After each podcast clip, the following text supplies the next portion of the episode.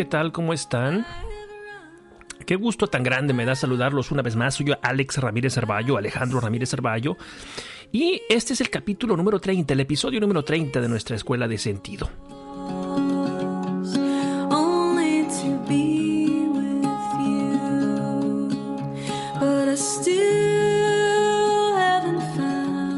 Los invito para que me sigan en redes sociales, en Twitter y en em, Instagram, Alex Rama MX, arroba Alex Rama MX, en YouTube y en Facebook, Alex Ramírez Arballo, y en mi web, página web es alexramamx.com. I have kissed honey lips, felt the healing in the fingertips. It burned like fire. En este capítulo de hoy, en el capítulo 30, vamos a hablar de una contradicción. Le he puesto menos es más. Ese es el título. Y eh, vamos a comenzar dentro de unos instantes. ¿Listos? Vamos pues a caminar.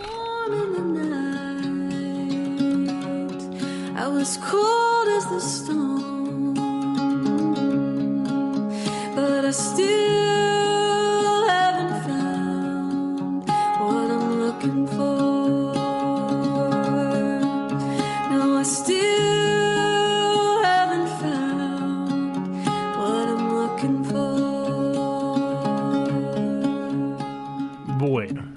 a poner manos a la obra.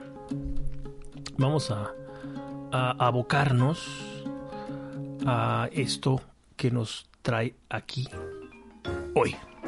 Ahora sí, estamos listos. Tenemos ya el micrófono, tenemos la lamparilla que me ilumina, tengo mis notas. Lo que no tengo ya es la cámara porque decidí dejar de grabar eh, esto en video por una cuestión más bien, a lo mejor hasta un poco conservadora, ¿no? Es esta idea de la magia de la voz humana. Cuando tú pones un, video, una imagen de una persona que está transmitiendo en una radio, pues tú ya rompes esa, ese- esa ilusión. la- la radio eh, funciona como un estímulo de la imaginación muy potente, ¿no? que se rompe cuando entra un, el ojo intruso ¿no? De, la cámara para ver qué es lo que está sucediendo, en qué condiciones está el hablante ese que nos está dirigiendo la palabra. Entonces decidí dar marcha atrás, así que lo único que vas a tener es mi palabra y, y poco, poco más. Bueno, decía que el programa de hoy se llamaba eh, Menos es más. Pues bien, vamos a ajustar un poco aquí. Bueno, este- esta idea del, del menos es más tiene que ver, es- va un poco incluso en contra de lo que yo digo, o podría parecerlo, pero no es así, no hay tal, yo voy a explicarlo muy bien hoy. Lo que sucede es que yo que soy una, un abogado del progreso, del avance, de la evolución, del crecimiento constante de la persona, de la organización y de la comunidad, tengo, en, nombre del sentido común, tengo que comprender que los seres humanos somos limitados, que nuestras lecturas del mundo son limitadas, que nuestras posibilidades son también limitadas. Entonces, cuando las personas, como dicen en inglés, queremos morder más de lo que podemos tragar, pues nos atragantamos y nos morimos. Y de lo que se trata es aquí de estar vivos, no de morirse. Así que es importante que las personas entiendan esto, que entendamos todos esto. Menos es más. La aproximación a nuestra acción en el mundo, a nuestra agencia en el mundo, tiene que ser una aproximación eh, de rayo láser, no de, de escopeta. Hay que incidir como incide la gota de agua en la piedra y termina horadándola, termina eh, pues haciendo un agujero, gracias a su persistencia.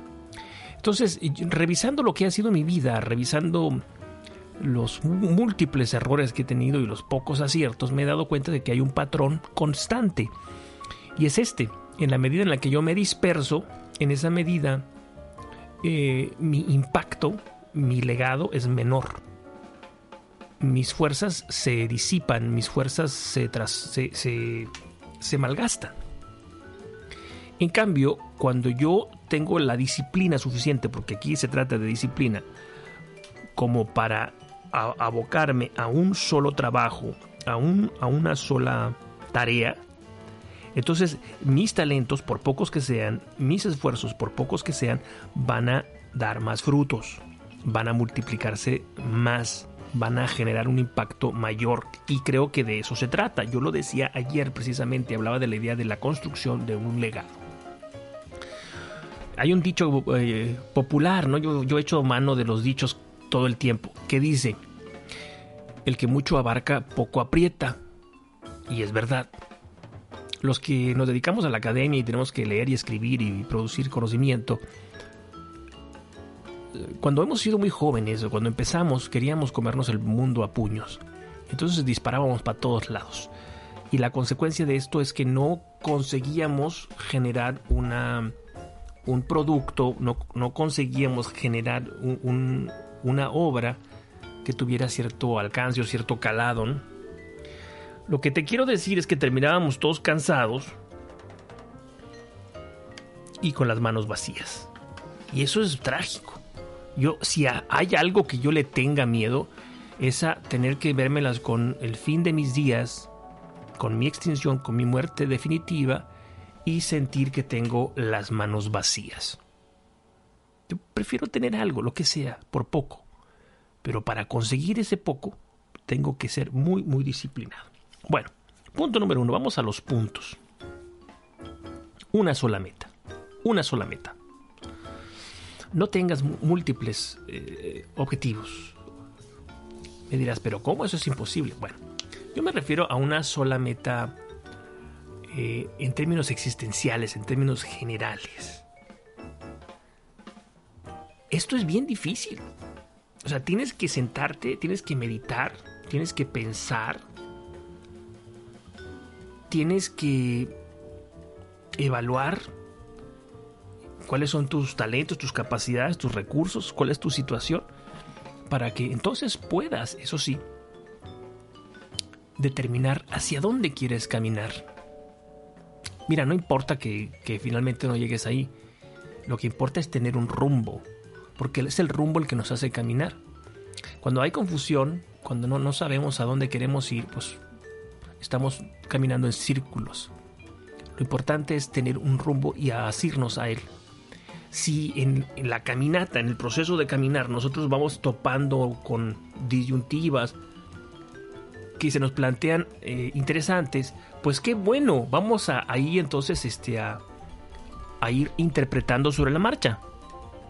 Pero para llegar a esas disyuntivas, a esos posibles cambios de rumbo, yo necesito haber caminado todo lo que me llevó hasta ese punto, ¿me entiendes?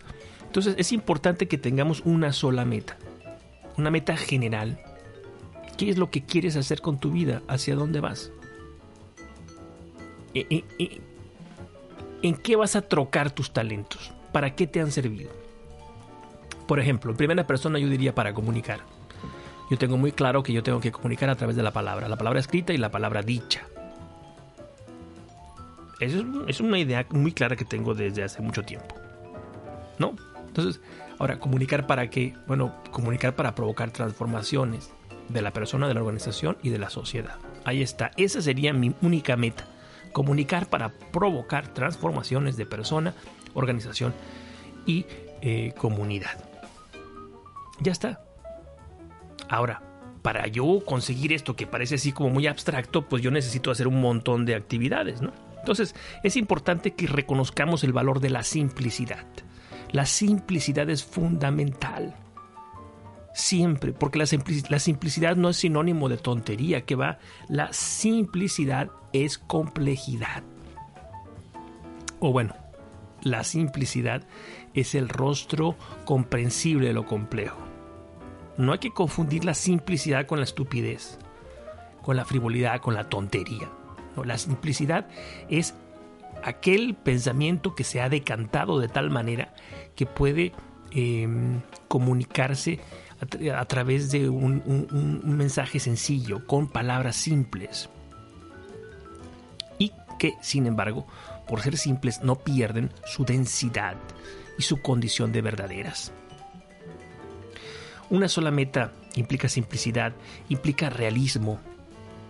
El realismo es uno de los eh, valores o de los principios rectores de todo mi discurso. Ustedes ya se habrán dado cuenta.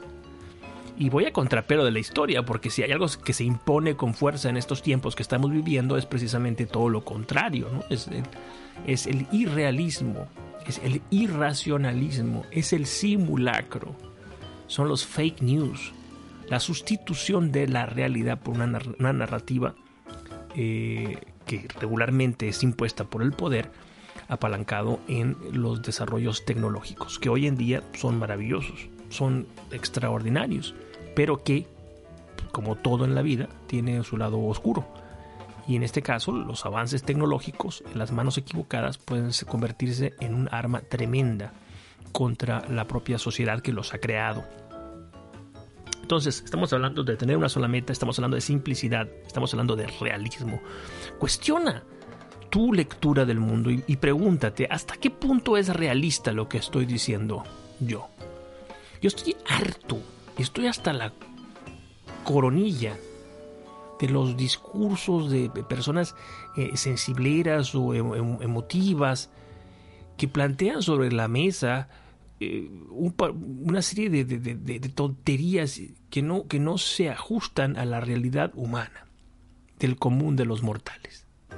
Entonces lo vende porque estimula y es como, como si nos rascaran la espalda. Nos gusta que nos adulen, nos gusta que nos, que nos, que nos introduzcan al mundo de la fantasía. Ojo, esto no es nuevo, ¿eh?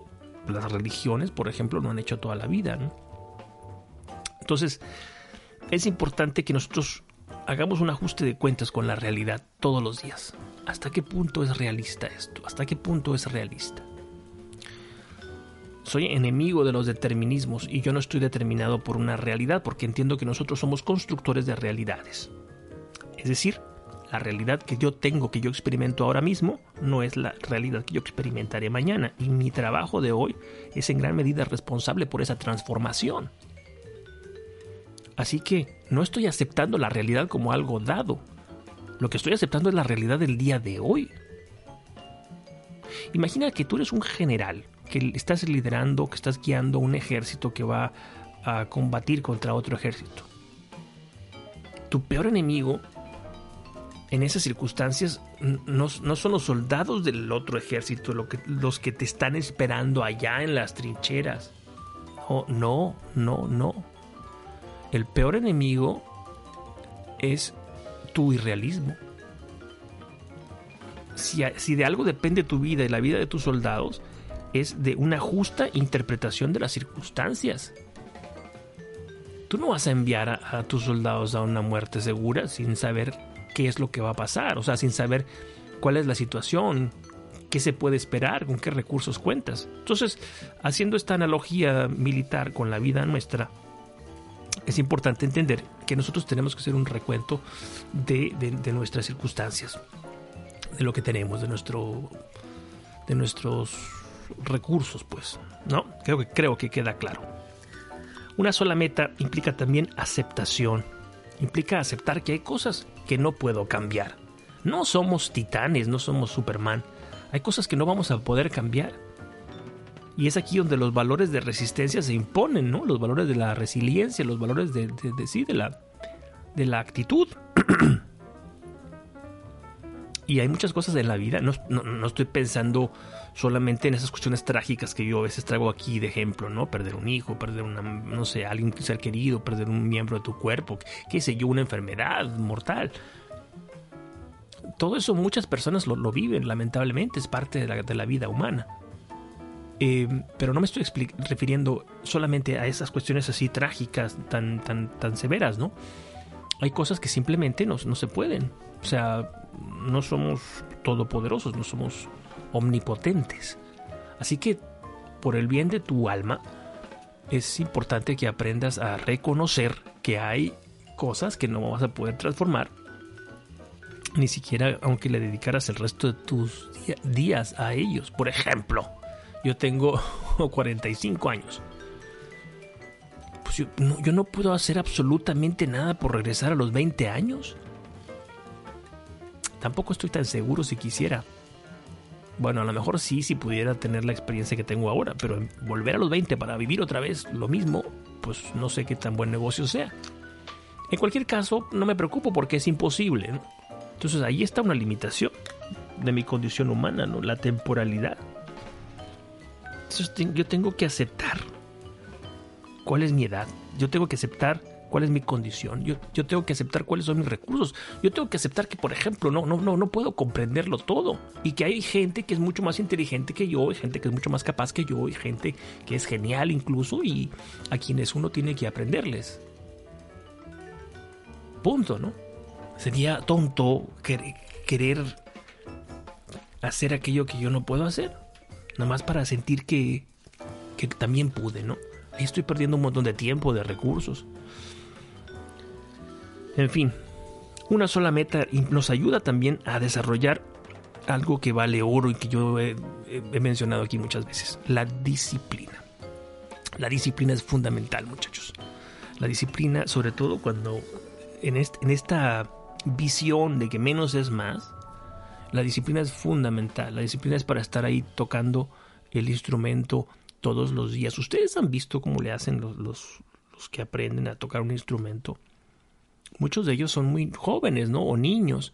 Y están ahí, dale, que dale, dale, que dale, torturando a toda la familia con un violín chillón o con una guitarrita o con lo que sea, con un piano. Y ahí van, y ahí van, y ahí van. Están forjando ese, con, con, ese, con esa repetición y con esa disciplina, están forjando el talento, están puliendo su, sus habilidades, ¿no?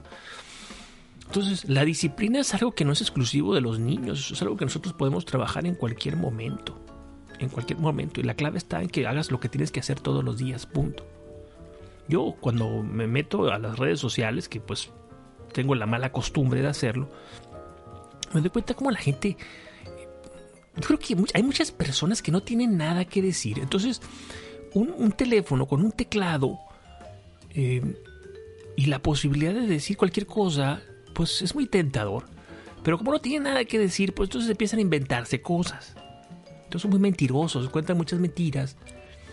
Eh, y, y, luego eh, hay gente que simplemente se van replicando, se van, van repitiendo ellos los que, lo que escucharon que otro dijo, ¿no? Y entonces, por ejemplo, constantemente dicen, no, pues que yo me iba a poner a dieta, pero que ya me comí tal cantidad de pastel o tantos panes, o ja, ja, ja, ja, ja, jejeje. Y se repiten, no sé, se regodean en su incapacidad o su supuesta incapacidad para cuidar de sí mismos. Y esto se acepta socialmente, ¿no? o sea, se acepta masivamente. Claro que si yo este, me pongo a decir ahí, bueno, pues es el día número 25 o el día número ¿qué? Número 30 en el que estoy con mi podcast y estoy muy contento porque ahí voy paso a paso. Y, pues la gente se va a reír de mí o se va a burlar o va, va a creer que quiero humillarlos o que quiero ahí sentirme más que los demás, cuando no es verdad.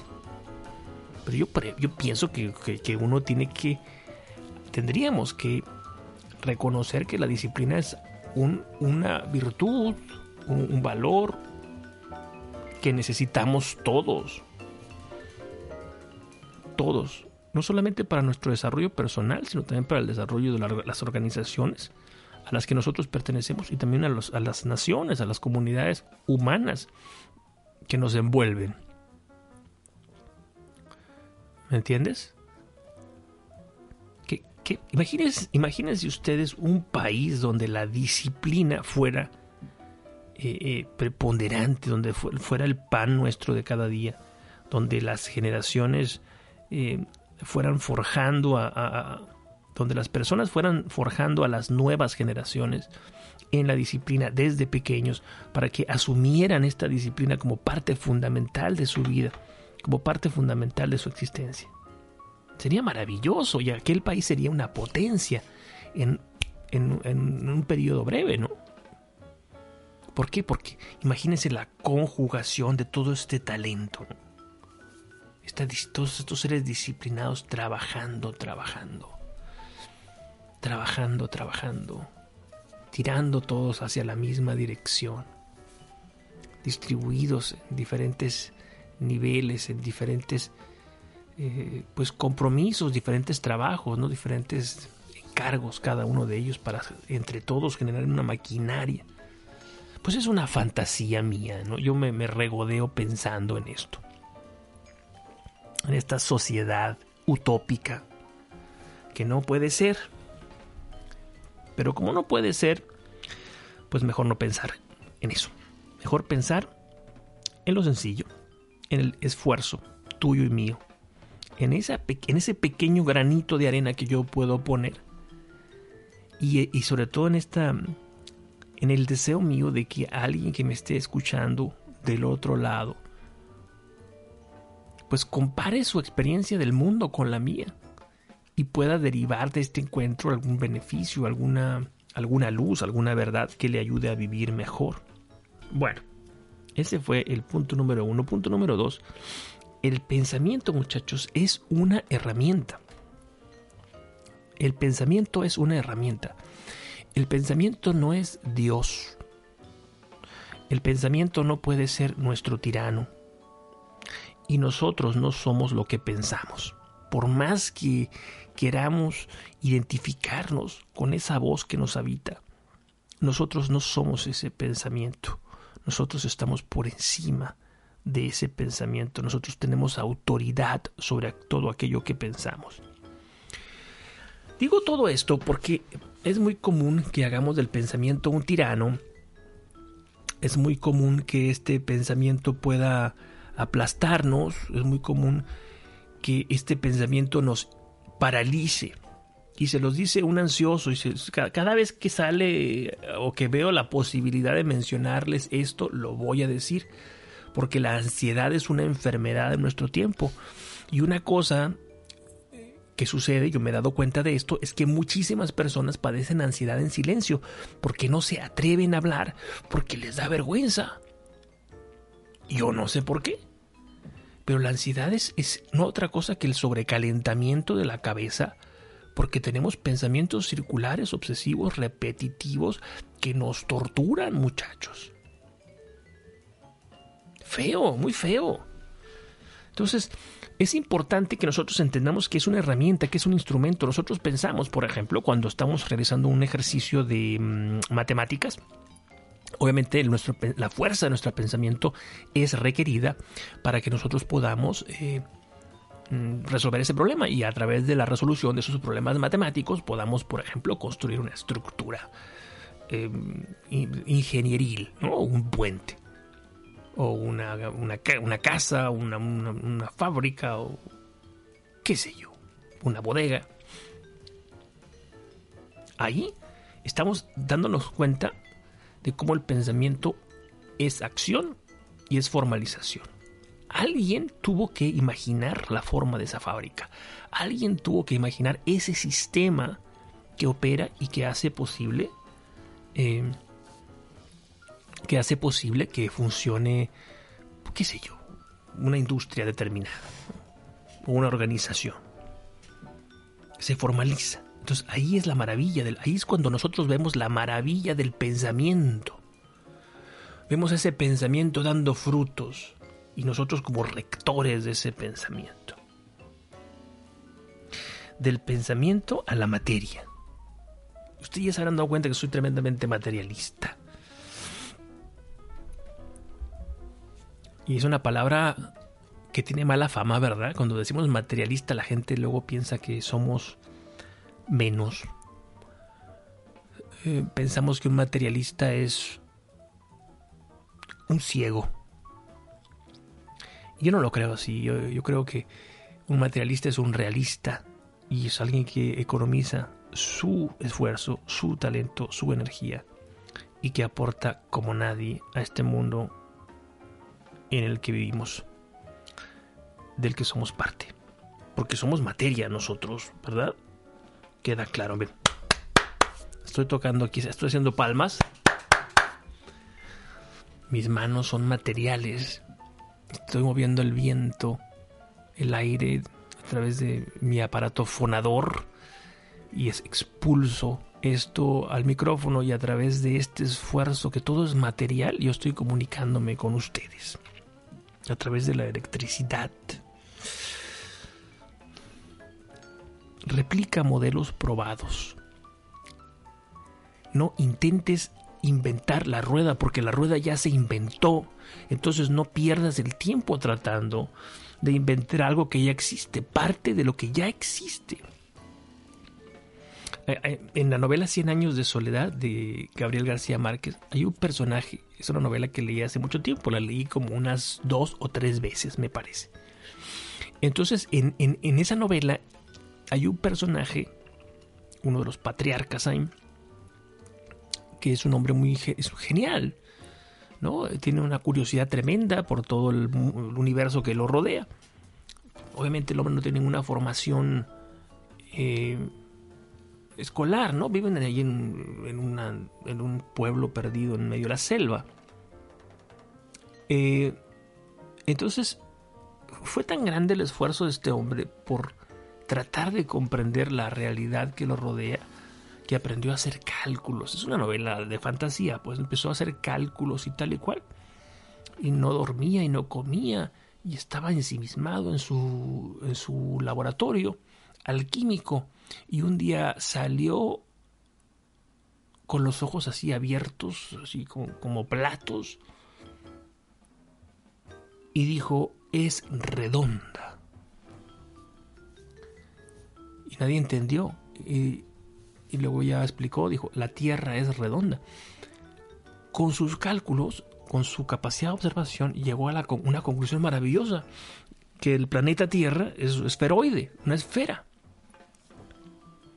Entonces, es maravilloso esto, sí, pero es simpático también, ¿no? es un poco cómico, porque no había necesidad de hacer todo eso, porque ya nosotros sabemos que la Tierra es redonda, o casi redonda, ¿no?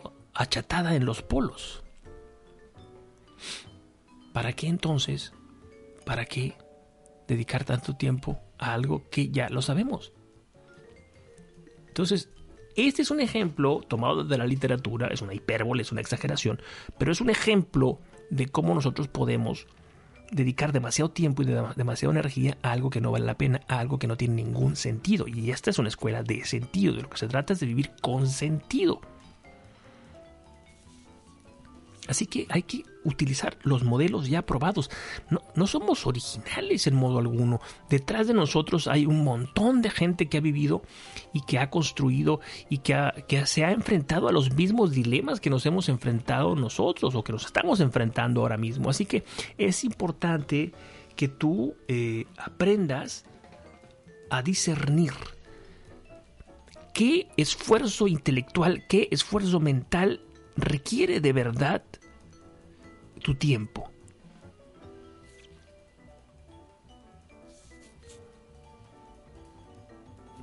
Si tú pierdes el señorío de ti mismo por estar abrazando una una ¿cómo se llama? una una obsesión o un problema irresoluble, qué sé yo, seguramente eso, eso es un mal negocio.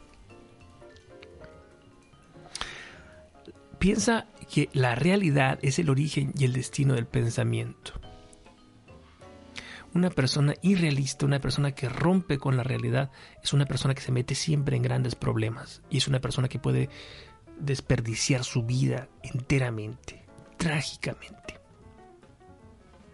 Otra cosa, y con esto voy a terminar antes de irnos a la pausa, el pensamiento, muchachos, es algo que se entrena.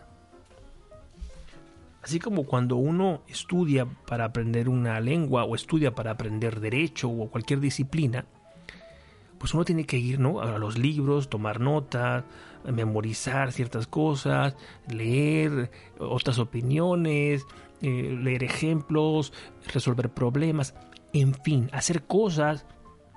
Así uno va entrenando su mente en un conocimiento determinado. ¿Ya? Pues bueno, el pensamiento es algo que se entrena y eso, eso, es algo que olvidamos. Así como nos- nosotros aprendemos una nueva lengua, nosotros podemos aprender a controlar nuestro, eh, nuestro pensamiento. Sin duda. Y eso es una tarea pendiente en, en muchos, en muchos de nosotros. Bueno, hacemos una pausa. Vamos a, a la pausa de la media hora y ya, ya regresamos.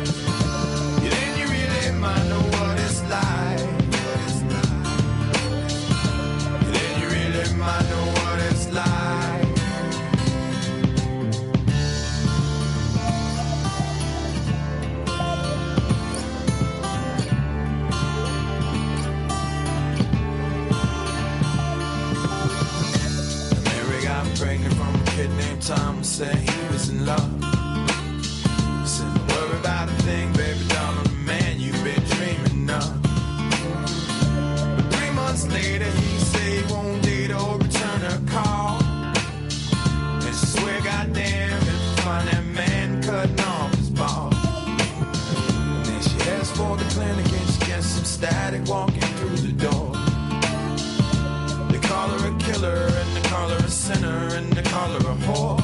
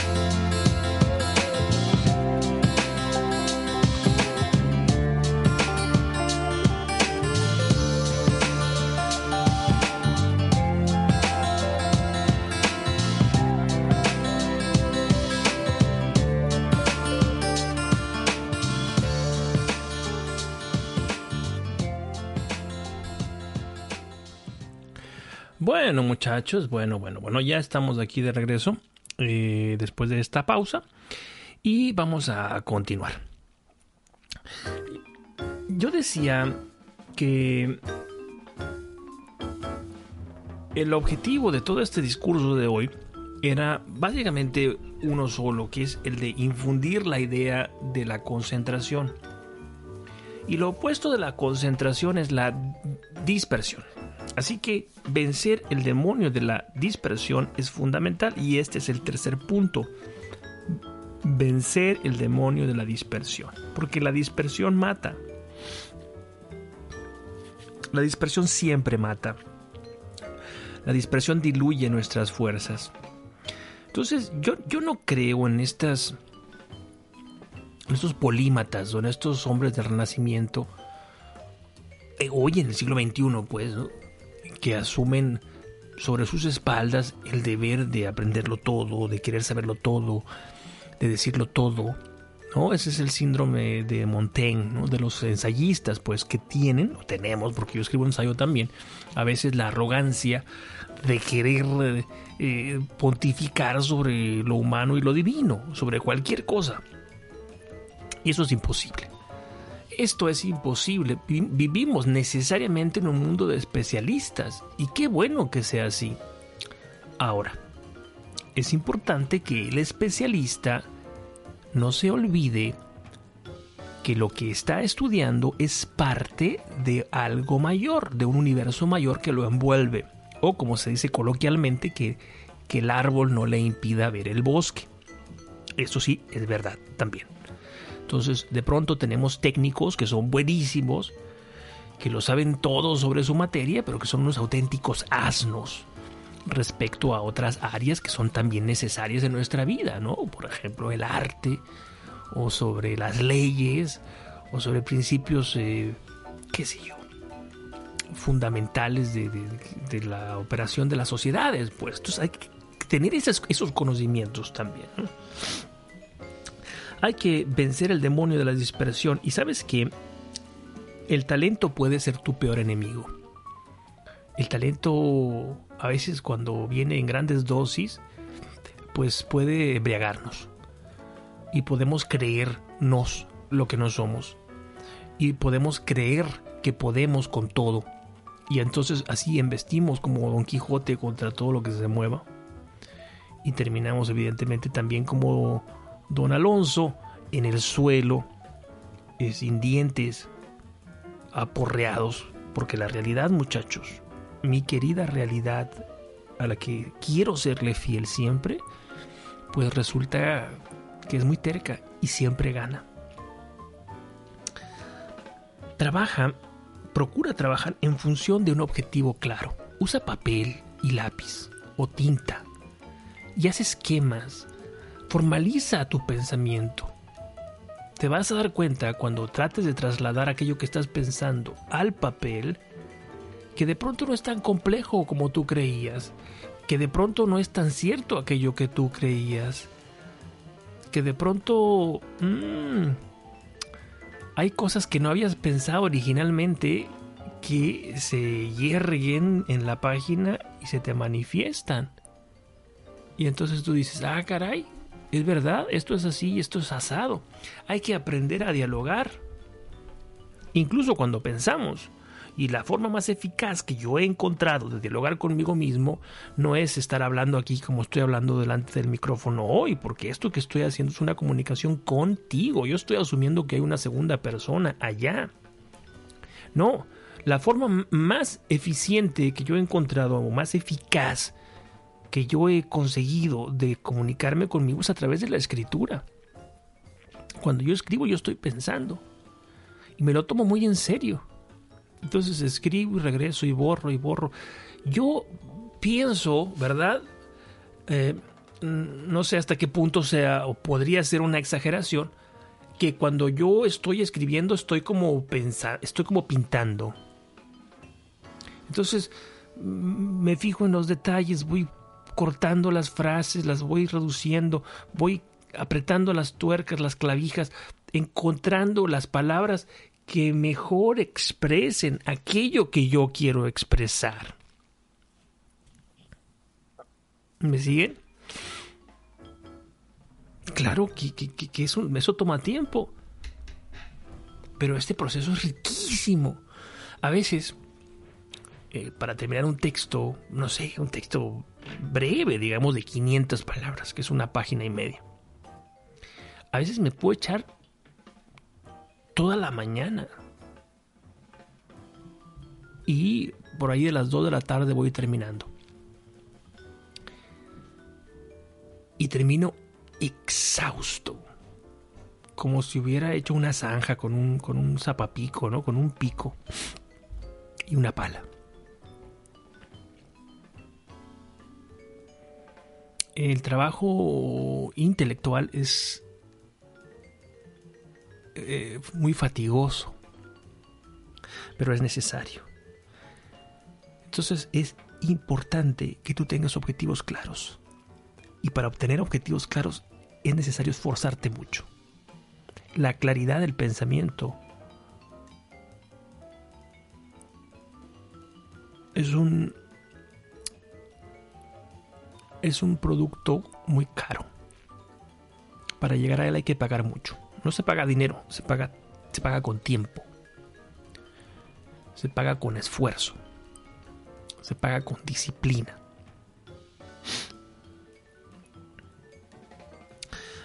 Vencer el demonio de la dispersión implica también ser astutos y entender que no podemos construir eh, Roma en un día, que es necesario dividir las grandes metas en metas pequeñas, subdividirlas. Y tratar de no pensar, y aquí viene la disciplina del pensamiento, ¿no? que se entrena, como lo dije hace unos momentos.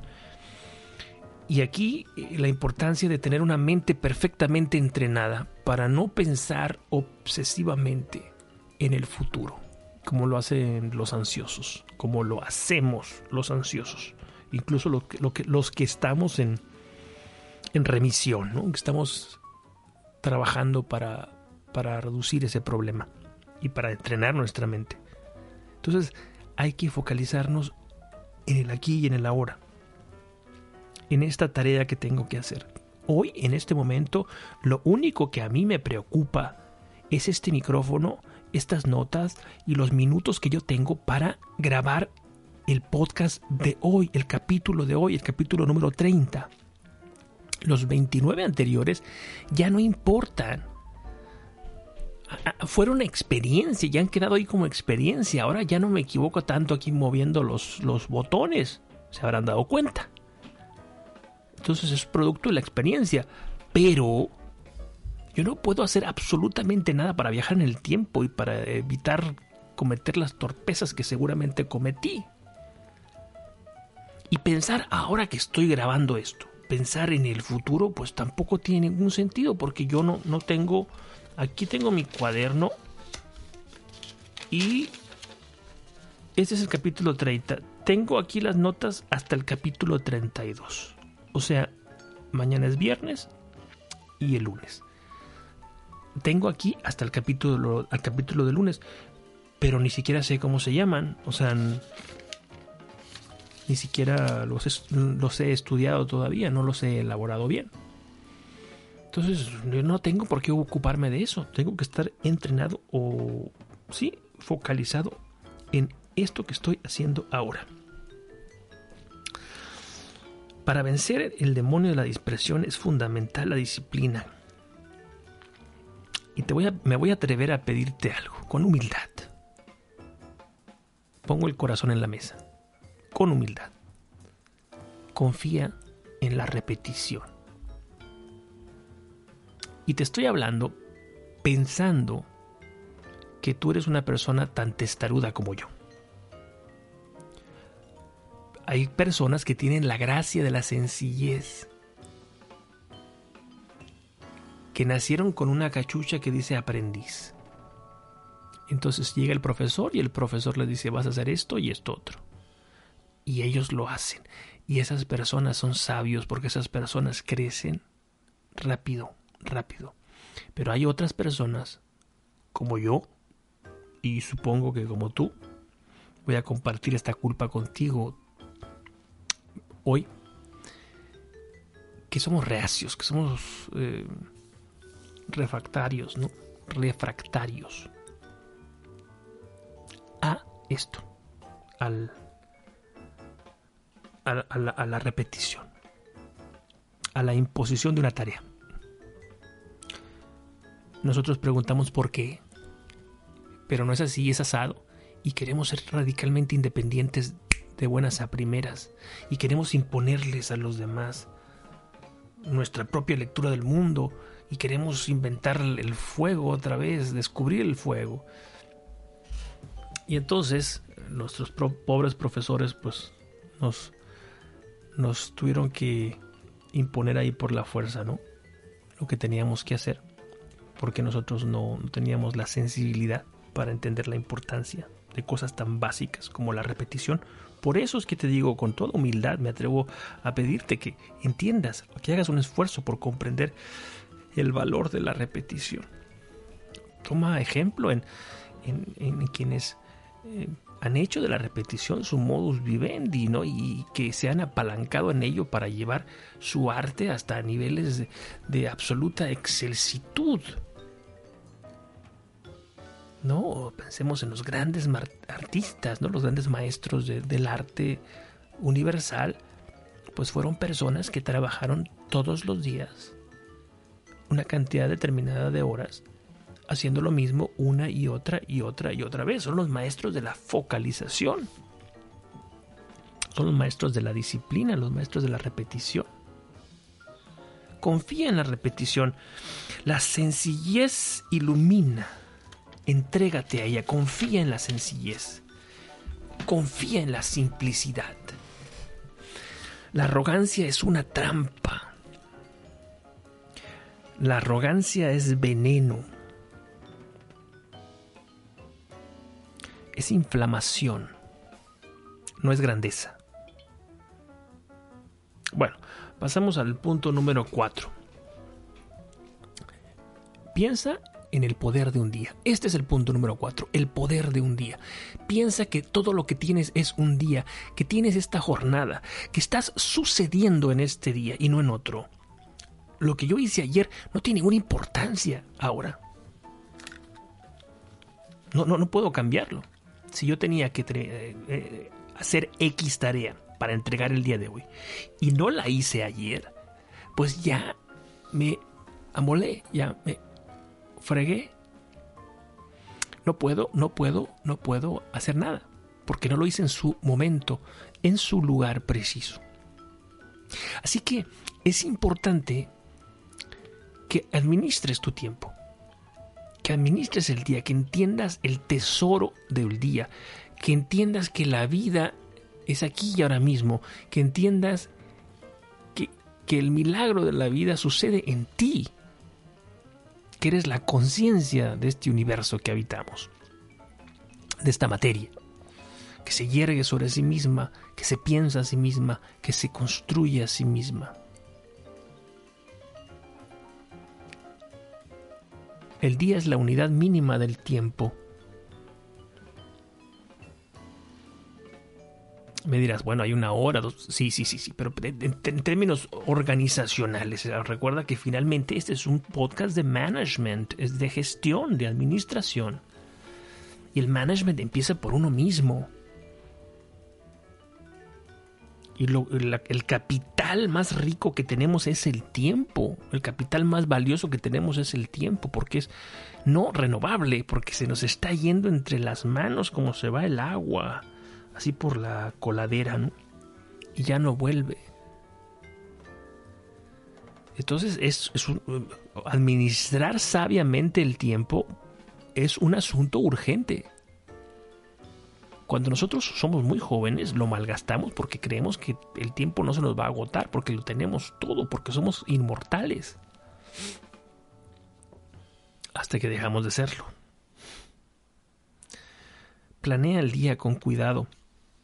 Ten la sensibilidad suficiente para sentarte y con un cuaderno. No sé, tú encontrarás la manera que más te convenga pero pensar lo que vas a hacer el día siguiente antes de irte a la cama. Piensa qué es lo que tienes que hacer el día siguiente. ¿A qué estás llamado? ¿Qué te va a motivar para levantarte de la cama?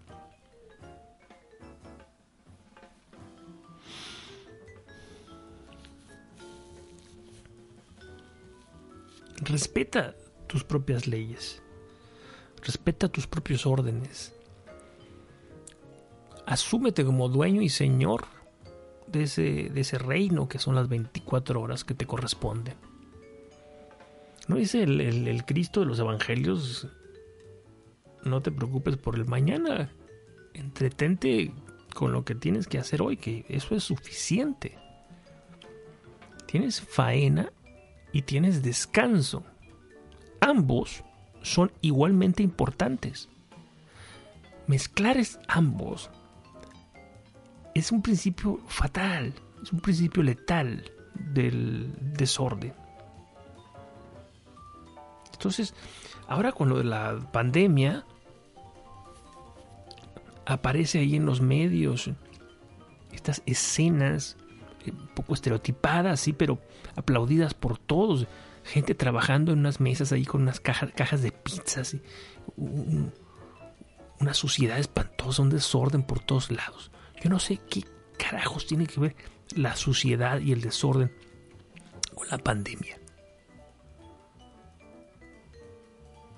Es una persona que no es capaz de mantener limpio el espacio donde trabaja, que no es capaz de entender que de tal hora a tal hora su deber es hacer X y Y y de tal hora es hacer Z y W, pues es una persona que está perdida. Y todo su talento importa poco, toda su inteligencia importa poco, toda su, su- su- su sutileza mental importa poco. ¿De qué sirve una locomotora, la locomotora más potente del mundo, si está ahí sin rieles, sin raíles, sin tracks, en la arena del desierto. ¿De qué sirve su poder? De nada, absolutamente de nada. El poder de la concentración es poderoso y es un poder es un, es un poder que tiene un efecto multiplicador, ¿no? Un compound effect. Porque vas construyendo sólidamente, vas amarrando, así como los tejedores, que recorren una línea anudando muy bien y luego vienen de regreso y luego van construyendo línea a línea con paciencia. Les tome el tiempo que tenga que tomarles, eso importa poco. Yo me comprometo con trabajar lo que tengo que trabajar hoy. Hacer lo que tengo que hacer, hacerlo bien hecho. Y si me equivoco, pues regresarme y hacerlo bien. De tal manera que después de una X cantidad de días yo tenga en mis manos el producto de todo ese esfuerzo. Yo tenía un profesor que admiraba mucho cuando estaba estudiando el, doctorado. Era un profesor de literatura medieval y era un, hombre muy eh, duro, ¿no? En sus expresiones. Un hombre alto, rubio, fuerte, vertical y siempre vestido impecablemente. No, no tenía una sola arruga su camisa, su pantalón. No se le movía un pelo fuera del lugar. Y este señor, eh, el, primer día de clase siempre decía lo mismo. Decía, nosotros tenemos que mover este, este, este montón de rocas del punto A al punto B. Este es todo el semestre. Son rocas muy pesadas y son muchas. La única manera en la que nosotros podemos cumplir este, esta tarea es mover una piedra a la vez. Una piedra cada día. Así cuando llegue el final del semestre, todas estas piedras que están aquí en el punto A van a estar en el punto B. Si te esperas a la última semana, va a ser humanamente imposible que cumplas con tu tarea. Se me quedó muy grabado eso porque es muy gráfico. Y creo que me ha servido. Creo que, que por más cabeza dura que yo haya sido, finalmente he ido aprendiendo. Me ha tomado más tiempo que otros, quizás. Sí, bueno, esas han sido mis circunstancias personales. Razón de más para aquilatar una verdad como esta que tengo entre las manos. El poder de la concentración es capaz de realizar grandes, grandes cosas. Toda tu vida, muchacho, muchacha, toda tu vida cabe en 24 horas. Todo lo que tú eres, todo lo que has sido y todo lo que tú serás está aquí contigo ahora, te acompaña. Tus luces y tus sombras. Pero el día a día, el hoy, el aquí, es siempre un momento de disyuntiva. Es el momento en el que tú tienes que tomar las decisiones. Tú no tomas decisiones ayer, no tienes poder para tomar decisiones ayer. No puedes viajar en el tiempo, ni tampoco en el futuro. Tienes que esperarte a que llegue el problema y la disyuntiva que va a llegar dentro de dos meses y que tú ignoras para que tomes la decisión. Las decisiones las vas a tomar siempre en el momento presente. Las decisiones las vas a tomar aquí, ya. Esa es la importancia del día. Bueno, vamos a pasar al punto número 5 porque ya se está haciendo tarde. Y dice lo siguiente. Control, medición y esperanza. Control, medición y esperanza. Esto quiere decir que nosotros somos directores y que estamos llamados a dirigir con prudencia. Y que en primera instancia lo que estamos llamados a dirigir es nuestra propia existencia. Porque incluso cuando tú seas el director de una organización, o incluso si fueras el presidente de un gran país, por decirlo de una manera así un tanto exagerada, pues ante todo tú tienes que regirte a ti mismo. El señorío de ti mismo es algo a lo que estás llamado mientras tengas conciencia, mientras vivas. Entonces es importante que aprendas a dirigir con prudencia tu vida. Dirigir con prudencia tu vida implica dirigirla con sabiduría. Implica renunciar a los, absolutos y ser flexible sin que esta flexibilidad implique el relativismo, la disolución total. Es decir, por ejemplo, si tú has cometido errores y has cometido torpezas grandes en el pasado, una actitud prudente es aceptarlo, reconocerlo bien, aprender de ello. una actitud infantil, una actitud inmadura, es una actitud que eh, iría en, en el sentido de tratar de adoptar una actitud determinista y decir, bueno, es que así soy yo. Que es una expresión que detesto y que escucho en muchas personas, no es que así soy yo.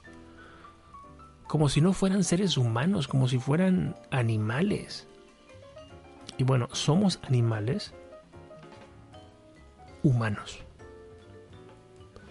Como si ellos fueran animales bestias. Bueno, ¿por qué? Por pereza, por falta de, inteligencia, les faltan quizás luces en la cabeza. No lo sé.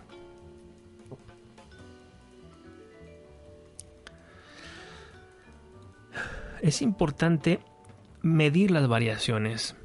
Es importante convertirnos en seres que miden,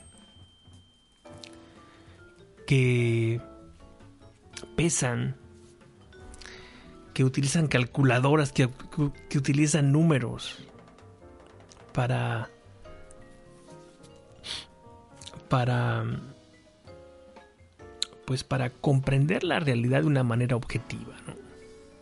Así como la gente en los laboratorios pesa productos para hacer sus experimentos, uno está llamado, uno por ejemplo cuando se sube a una, balas- una ba- a una balanza, a una báscula, para sa- saber cuánto pesa, pues uno quiere tener un dato objetivo sobre sí mismo, ¿no? que es su masa corporal, que es algo conveniente hacer, ¿no? por salud. Pero poco más. A ver, ponte a pensar ahora mismo, ¿cuántas ¿Cuántos sistemas de medición tienes? Utilizas. ¿Qué puedes medir? Principio de cuentas lo que te acabo de mencionar, el día, las horas. Ahora, ¿qué porcentaje del tiempo que trabajas se convierte en o es, es- es productivo? ¿Qué tanto tiempo es tiempo basura, tiempo desperdiciado, tiempo quemado? No lo sé. Yo no voy a detenerme aquí porque tampoco tengo todo el tiempo del mundo, pero la idea es que te vuelvas consciente de, de la necesidad de conocer tu trabajo de manera objetiva. Sea autocrítico. Esto es contra, controlar y medir. ¿no? Sé autocrítico.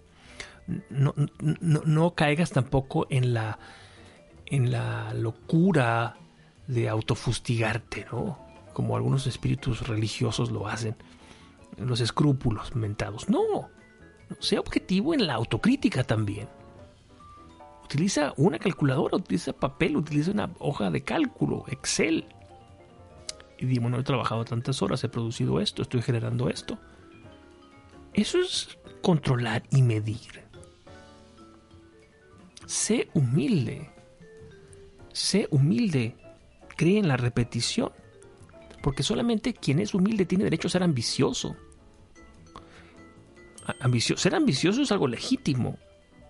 Pero para ser ambicioso tú tienes que ser humilde. Es decir, tienes que haber pasado por todo lo que he mencionado. Tienes que creer y, entender lo que es la simplicidad, el realismo, la disciplina, el esfuerzo. Son los principios rectores básicos. Los niños, los adolescentes quieren comerse el mundo a puños, ¿no? E- Eso no es ser ambicioso, eso es ser estúpido. Entonces, cuando tú tienes una disciplina perfectamente forjada, desde esa disciplina tú tienes la autoridad y la legitimidad para ambicionar cosas. Sé humilde y ambicioso. Sé humilde para que entiendas el valor de la disciplina y sé ambicioso porque conoces el poder de la disciplina y sobre todo porque conoces el efecto multiplicador de compound effect. No se te olvide, ¿eh? así se dice en inglés. El efecto multiplicador de la repetición. La repetición hace al maestro. La repetición ha construido grandes obras. Aquí en el centro donde yo vivo están construyendo un edificio gran- grandísimo. Ahí había un, un lugar baldío. Y he pasado por ahí infinidad de ocasiones durante años. Antes eh, había, un- había unas casas viejas, las tumbaron, quedó el baldío, luego llegaron y hicieron una especie de foso grandísimo, grandísimo, eh, y luego empezaron a elegir unas, ¿cómo se llaman? Unos, como una especie de, de- como una especie de, de, de, de pilares, pero muy grandes, ¿no? O sea, unos, unos cuadrados, pilares cuadrados que fueron construyendo desde abajo y que fueron levantándose con una especie de estructura. Y fueron, y yo pasaba por ahí y veía a la gente trabajando. Y yo pensaba que se veían como hombrecitos de juguete, como si fueran estos. es como si estuvieran construyendo un, un edificio de piezas Lego, ¿no? Es la maravilla de la ingeniería. Y ahora ya está casi terminado, ya están poniéndole la fachada, que es una especie de, fachada así como de cristal, como si fuera de espejos. Y va a quedar muy bonito, muy funcional, muy grande, muy elevado. Y es el producto de miles y miles de horas de trabajo, de un montón de obreros heroicos, trabajando allá en la- las alturas a menos 30 grados bajo cero. Increíble. Si eso no es humildad, la humildad de trabajar como hormigas todos juntos todos los días para crear ese portento arquitectónico de, construcción, pues, de inteligencia, de ese fruto de la inteligencia humana. Yo siempre pienso en eso, ¿saben? Cuando me subo a un avión. ¡Qué maravilla! Es, es un milagro ingenieril. Bueno, muchachos, ya se hizo tarde. Estuve, estuve platicando con ustedes muy a gusto hoy, pero pues tengo que irme. Los invito para que me contacten a través de redes sociales, en Twitter y en Instagram, AlexRamaMX, arroba AlexRamaMX, en Facebook y en YouTube. Eh, soy Alex Ramírez Arballo y pueden también visitarme en mi página web, AlexRamaMX, alexramamx.com. Eso es todo. Me voy. Nos vemos en la próxima ocasión. Hasta pronto. Chao.